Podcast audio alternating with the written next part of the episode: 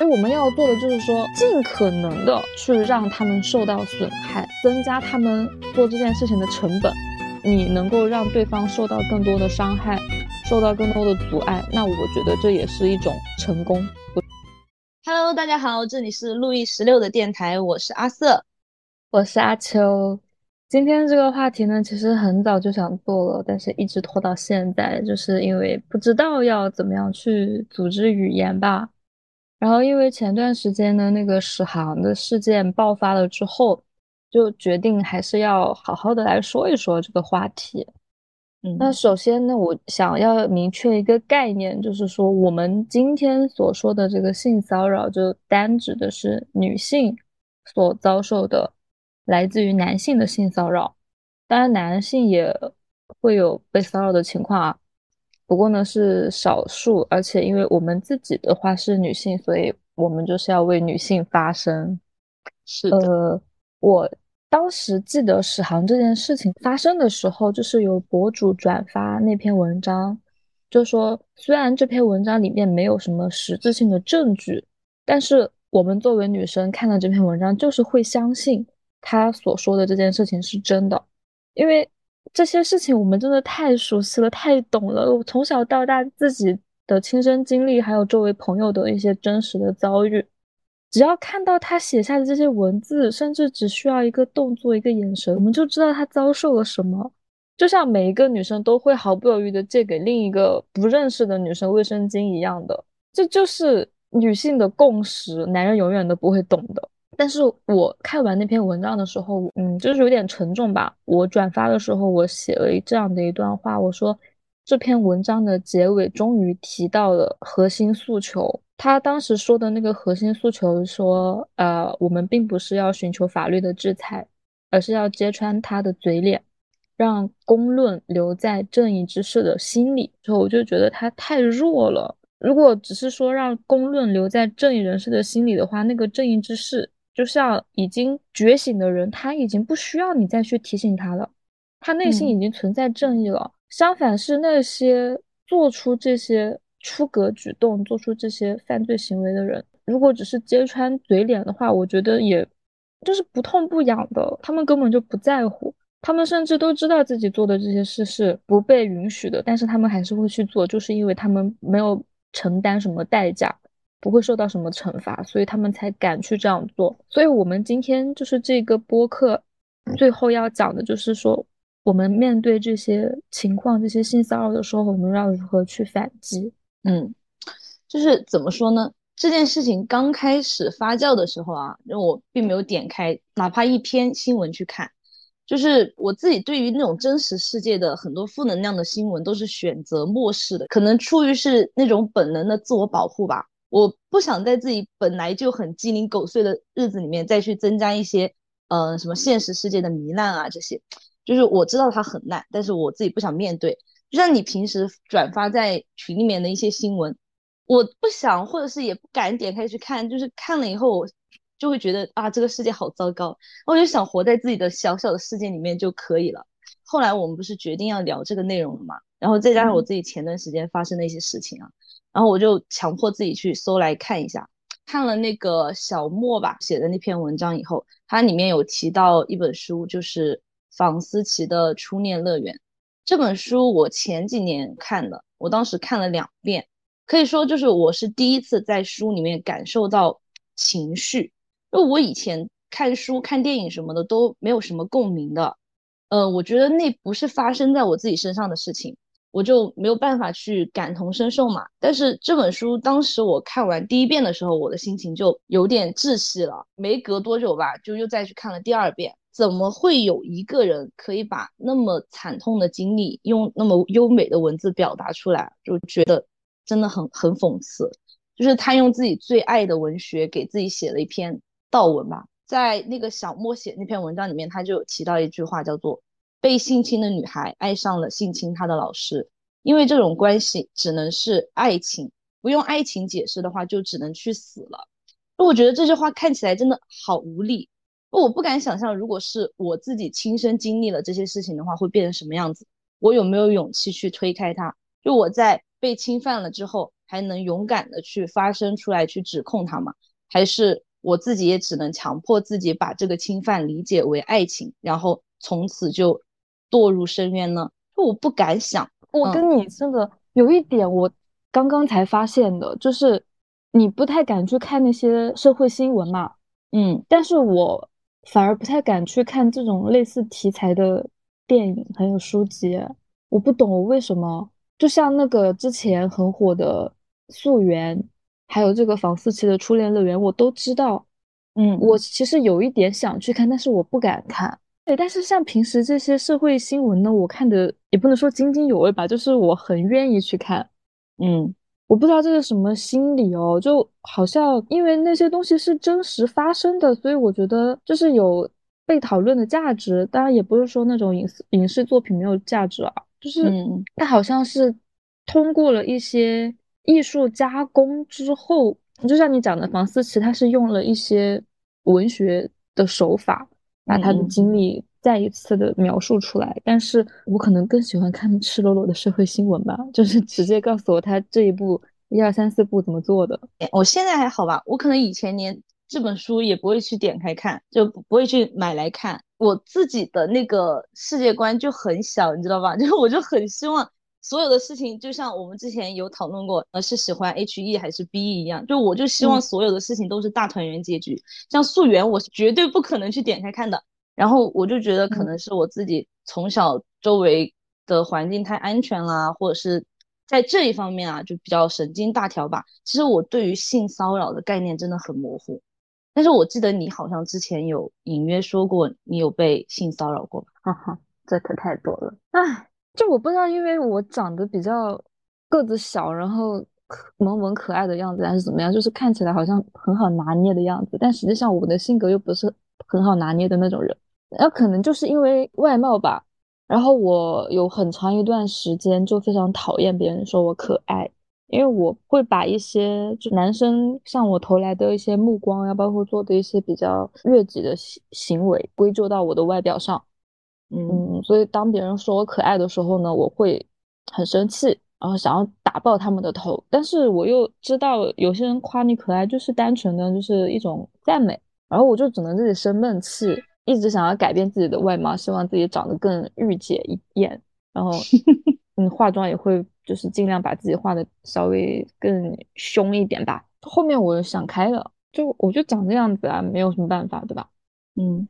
然后讲回来那个呃性骚扰，就是我根据作案对象 把把他们分成陌生人跟熟人吧。嗯，就陌生人就是那种在公共场合遇到的，呃，就是从来不认识的人。然后熟人呢，就是同学啊、同事啊、亲戚朋友之类的。你先说陌生人吧，就比较轻一点的，就是路过跟你吹个口哨呀，然后或者大声言语的调戏你啊，说你穿很漂亮啊，美女在那上班啊，然后明目张胆的那种看你的胸啊或者怎么样。还有遇到有个老头路过来撩我裙子，那个时候还小学嘛，就是穿那种校。校服的裙子，然后严重一点的，嗯，我记得比较清楚的就是有三次，一次是在公交车上，也是小学，然后跟我表妹一起坐公交车去一个目的地，然后她坐着，我站着，车厢里坐满了人，但是也没有到人挤人的程度，然后我后面就站了一个男的，我就感觉他在用他的下面顶我。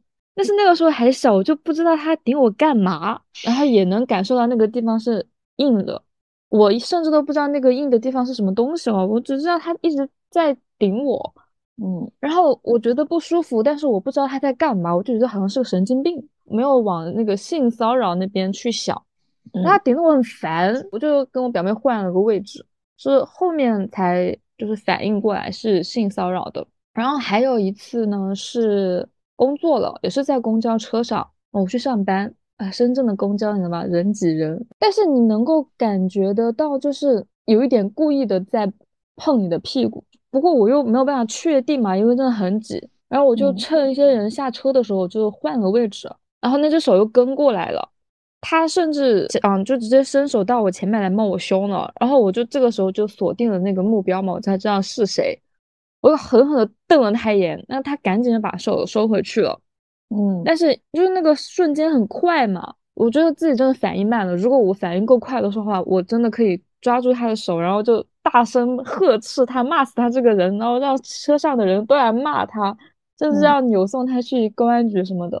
然后第三次呢是在成都，三次涉及三个地方啊，就是 真的这种事情没有分什么一线城市、二线城市，就任何的地方都会发生。嗯。在成都也是刚工作，跟一个女生合租。当时我们十点钟左右从地铁站走走回家，那个路呢就没有建设的很好，就灯光比较昏暗那种。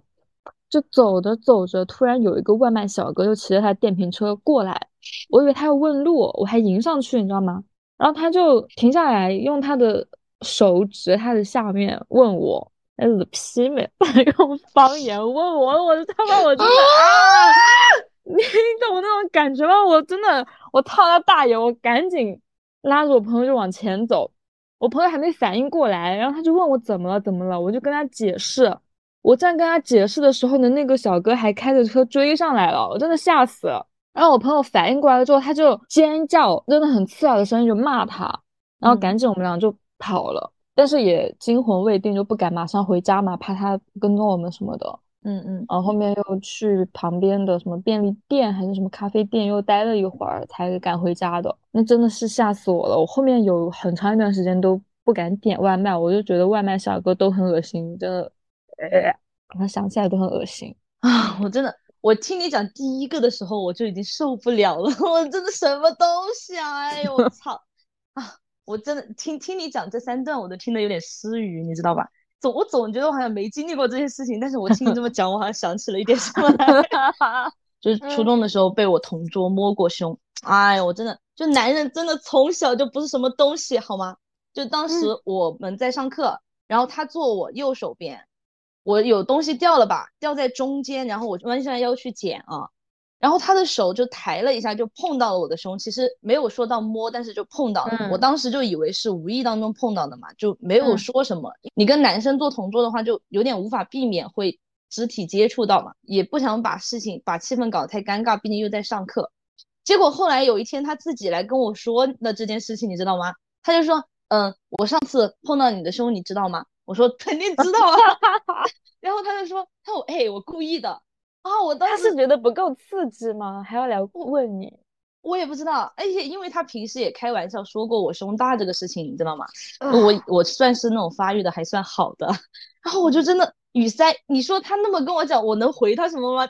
啊，我真的好烦。而且当时确实也还小吧，就也不知道性骚扰这个词啊，就不了了之了。我觉得可能真的有你说的长得软萌的这个原因吧，因为我长得就比较凶，就我们两个人真的是那种长相跟性格完全不符，就是我我的这个性格配你那个长相，你那个长相配我这个性格才对。我本来长得就比较凶，我们同事这些都说刚开始认识我的时候都不敢跟我讲话，觉得我这人可能就一副那种生人勿近，你挨老子一下 我就可以打死你的那种样子。所以这些脏东西遇到的真的还算比较少了。而且我那个同桌都是跟我关系属于是处的很熟了以后，他才敢做这种事情的。那我现在想一下，就觉得为什么男人可以那么理直气壮的恶臭下去？有一部分原因啊，就我觉得就利用了当时我们对这些事情都不是太懂吧。就像你讲的，在那个公交车上，小的时候被那种东西顶了，你也不知道他到底是在干什么，对吧？就只是觉得有点不太舒服。但是这个东西并不是我们的错吧？因为我们因为不懂，所以没有去大声的呵斥他们、乱骂他们，所以他们就觉得自己没有错啊。然后之后干的事情就变本加厉了。我觉得好像大家接受的都不是同样的一种教育，感觉尊重这个词他们可以对标到所有的群体，但是对女性就做不到。对啊，像你刚刚讲那种就是熟人作案嘛，嗯，就是他因为跟你熟了，他。可能就知道你没有什么反抗的能力啊，或者说你没有什么投诉的渠道，他更加肆无忌惮，或者就这样子你不敢跟他把这个关系弄僵。对，那我讲一下我这个熟人之间的这种性骚扰的经历啊，嗯，哎，也是从小时候说起，真的还可以从时间线来给你讲，你经历真的太丰富了。真的，我之前那个室友就跟我讲，他说他在跟我住之前从来没有遇到过这些事情，就跟我住了之后，就是跟我一起出去啊，然后会遇到。我其实刚刚只是挑了三个，就是比较好讲的。熟人的话，小时候就是有一次跟我爸爸的朋友，就一堆大人小孩儿一起出去玩，当时是坐船，然后我呢就是跑去那个甲板上发呆，嗯嗯，然后有一个叔叔的儿子就走过来陪我，他比我小六岁，应该就差挺多的。我那个时候也才十三四岁吧，然后不知道怎么的开始舔我的脸。想起有点搞笑，那口水味，你真的，然后我也是不知道在干嘛，我不知道他在干嘛，我就让他舔，他可能也觉得没什么意思，他就就停止了。然后我也没有害怕，也没有怎么的，我就是不懂他在干嘛，我也没有把这件事情告诉我爸或者告诉别的什么人，就我们俩就好像都当做没有发生一样的。他可能也觉得自己很奇怪，我也觉得他很奇怪。就把他当成一个很奇怪的行为，然后忽略了之后就没有再聊过这件事情了。然后还有一次呢，快要小学毕业了吧，就是开始发育了，然后有一些那种嗯性征了嘛。当时班上的男生也开始，就是你能感受到他有点性启蒙了，然后会扯扯女生的辫子啊，还有女生穿那种小背心啊，会把你成那个带子啊，就是你喜欢的那个绑在脖子上的那种。嗯，然后还被拍过屁股，就是摸过手啊，这些都小打小闹了。然后有一个男生坐我前排的，那长得色眯眯的，嗯，他就跟踪我回家，有一段时间，应该有一个月左右吧。我真的很害怕，但是我又要装作不怕的样子。他大概就是从学校，然后一直跟踪到你家，就那一路上，我就装作不在意，就是快要到家小区的那个范围内了，我就开始。赶他走，那持续了有一个月，然后后面我就开始让我爸接送我上学吧，但是我也没有告诉他具体什么情况。不过他应该有猜到，就是说你是不是遇到什么事情害怕？我说是，反正你送我嘛。嗯，之后他就那个男生就没有再跟踪我了，但是这个事情一直在我心里面是一个阴影，然后我就有点害怕他。哦，我现在想起来，我这个眼泪就有点在眼眶里了，这真的是身体反应。然后呢，就是初中的时候，有个跟我关系蛮好的男同桌，就跟你刚刚那种情况很像。他当时来摸我的时候呢，就是非常故意的，在教室里面，然后他就跟我讲，他说我考得很差，我要沾沾喜气，然后说要摸一下我的胸，然后他就伸手过来，我就盯着他，我没有办法相信是真的，就我听懂了他在说什么，但是我不敢相信。嗯，因为就是在一个公众场合嘛，周围都还有同学在发卷子，然后嬉笑打闹什么的。我看着他眼睁睁的把手放在我的胸上，啊，对，然后那一下我就啊脑子空白了，我就生气了，就趴在我的桌子上不跟他讲话。我真的很生气，我心想为什么他可以这样子？后面的事情我就不记得了。他好像有跟我道歉吧？这道歉有什么用呢？之后就是大学，大学的话没有什么特别严重的，那个时候也开始。懂事了嘛，会比较能够自主的去避免一些东西。然后就是工作，初入职场遇到一个老色批，嗯，很恶心。他应该是有一套成熟的流程，就他对每一个女员工都会这样。然后他的每一个女员工，他都会自己亲自面试，所以就是他挑选过的，他比较喜欢的那种外形吧。嗯，然后流程大概是这样子的，就是他会要你跟他单独的去办事。开车的过程中就会跟你就试探嘛，就是看你的底线或者接受程度是什么样子的。他当时就跟我说谁谁谁就是让奶奶，就是带他们去游泳啊，就去看你的身材。但是他没有那么讲啊。当时因为已经成年了，步入社会了，所以对这些方面会比较警惕。然后他说的时候，我就已经对这个人有点反感了。嗯，后面他就是呃一直说你刚刚踏入。职场啊，然后要学着打扮自己，说怎么怎么样，给你买衣服、买化妆品，然后我就说我不要。后面，然后我就跟他讲，我说这个女生不是追来的哈，就是让她不要那么轻佻，就是如果你有个人魅力的话，你自己自然而然可以把他们吸引来。我这个人还是比较讲道理的，真的。然后他可能也觉得我不是那种很好骗的吧，就对我做的事情程度还比较深。就旅游是会摸摸你的头，摸摸你的手，但是我已经不想在那里待了嘛，我觉得这个人好恶心。有一次也是出去吃饭的时候，就提出要要我做女朋友还是怎么的吧，但是他有一个女朋友，你知道吧？还在我们公司啊？对啊，就大家都知道他在你们公司有个女朋友吗？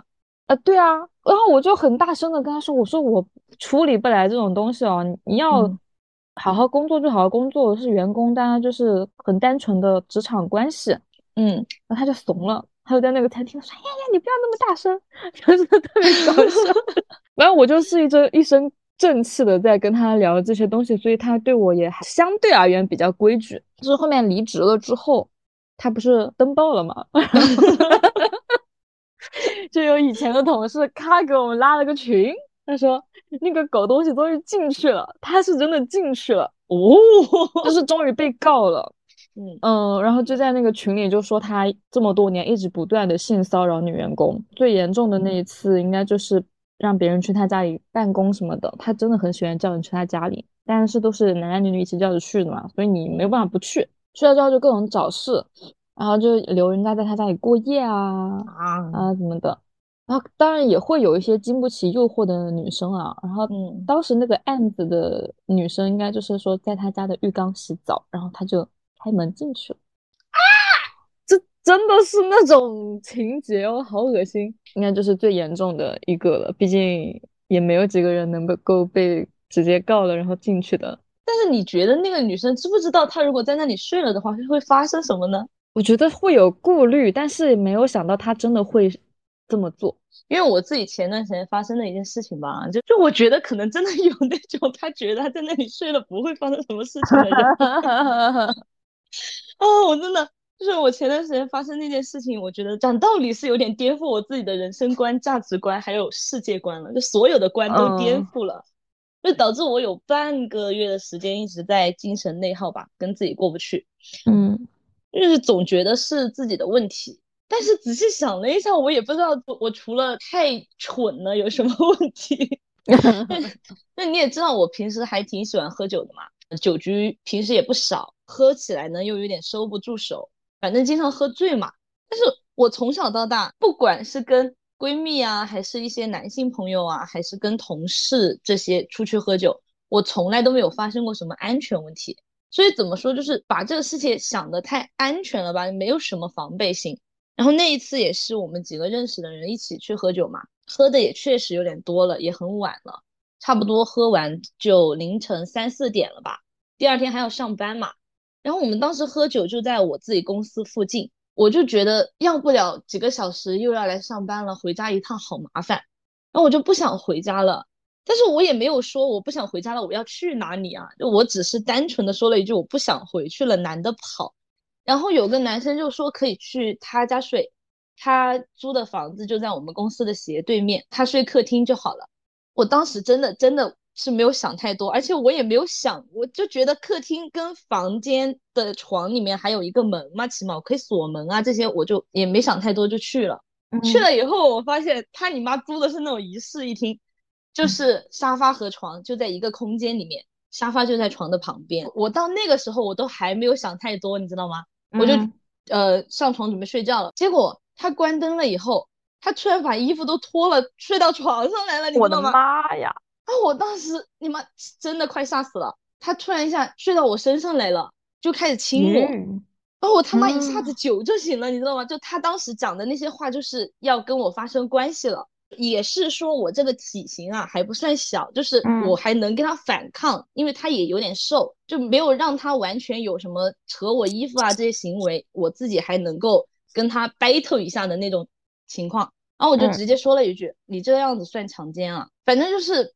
僵持了一下吧，然后他可能觉得我太坚持了，确实就也不敢再继续往下做了嘛，就没后续了，就睡了。哦，我心也大啊，我就继续睡了。牛逼，牛逼啊！但是，但是我第二天醒来，我真的那个后怕，我那一个星期都整个人是处于那种灵魂出窍的状态，你知道吗？真的，现在想起来就是那种防范意识太薄弱了吧？我真的没有想过自己会发生这种事情。我觉得我可能属于那种被人骗了还会给人数钱那种人啊，就所以想跟姐妹们说一下，就真的不要太天真，也不要太单纯。这个世界确实没有你想象的那么安全啊！我不是后来有跟呃我的朋友说起这件事情嘛，因为那段时间确实一直属于那种精神内耗的状态啊。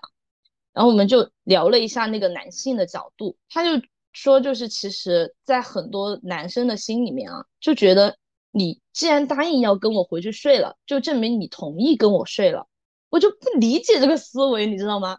你前面也没有说是你跟我回去睡觉啊什么的，你说的就是很明确的，你睡沙沙发，我睡床这种，我为什么会有那种潜意识觉得我同意要跟他睡的呢？对，就像你前面讲的，男生跟女生这方面受到的教育真的不一样。因为我常年看各种 AV，所以我真的很懂。日本片子里这种事情太多了，他们就觉得你说不要，这只是一种说辞，只是前面的推脱，或者说那种娇羞、害羞、不愿意，然后半推半就的你就从了。有可能是你没有体验过这个快乐，然后你可能干着干着，然后你就爱上了那种感觉。嗯，就男的真的会有这种自信。我真的想说，不要把男的想的太好，就是你甚至不要把他当成一个人类。男女有别是真的有别，是有弊。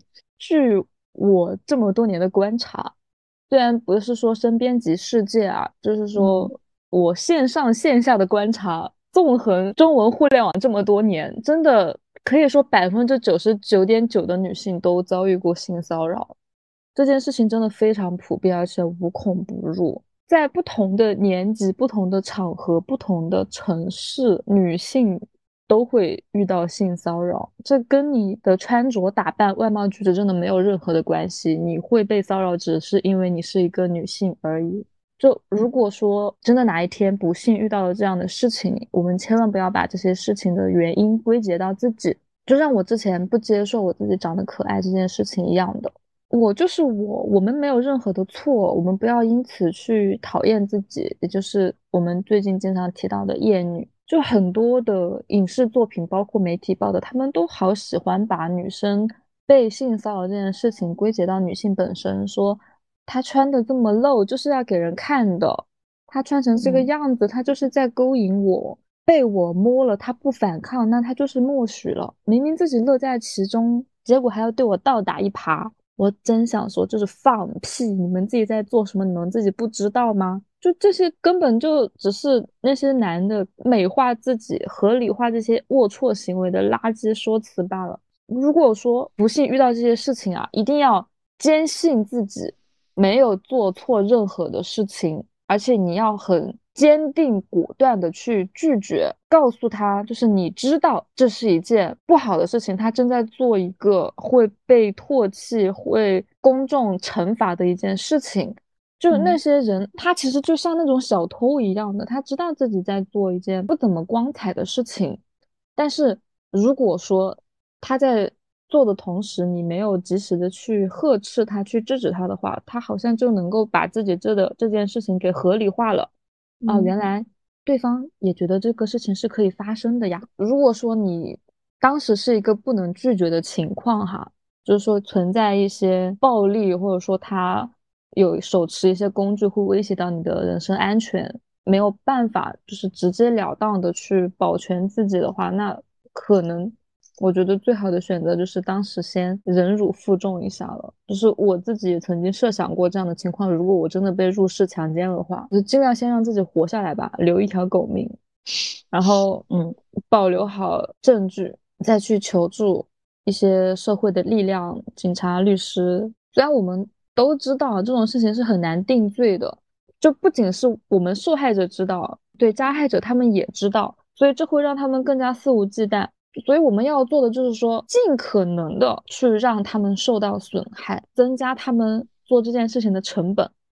就比如说，你先去找警察，如果没有办法定罪的话，那你再去找律师，就是舆论公众的力量去惩戒，让他社会性的死亡。我相信没有任何一个公司会愿意聘请这种高风险的人，就是会对他本身的品牌。他的合作伙伴，这个公司的信誉也会造成损伤嘛？他会在职场上碰壁，然后没有很多的人愿意跟他去做合作伙伴之后的话，他本身的利益受到伤害，那他在去做这件事情的时候，他就会再三思考。当一件事情的成本增加，那他做这件事情的冲动就不会那么大了。就为什么说很多人他在发酒疯的时候，还是只会选择去对一些老人妇女去施暴呢？就是因为他知道，他如果去找男人打架的话，他会受到更多的伤害。我觉得这个是同理的，就你可能没有办法一击把他击倒，但是如果你能够让对方受到更多的伤害，受到更多的阻碍，那我觉得这也是一种成功，不是吗？对啊，凭什么做错事情的不是我们，但是最后陷入泥潭、掉进深渊的都是我们呢？对吧？我觉得沉默隐忍并不能够让你去忘记伤痛，就像这次史航的事件一样，如果他们都保持沉默的话，那之后又会有多少追梦少女会遭到这只咸猪手的染指呢？那我们的力量可能微不足道吧，但是还是希望听到这一期播客的女生这一辈子都不会经历这样的事情。如果不幸经历了的话，就是也不要责怪自己，因为你并没有错。好了，这就是我们这一期播客的全部内容啦。我是阿瑟，我是阿秋，我们下期再见啦，拜拜拜。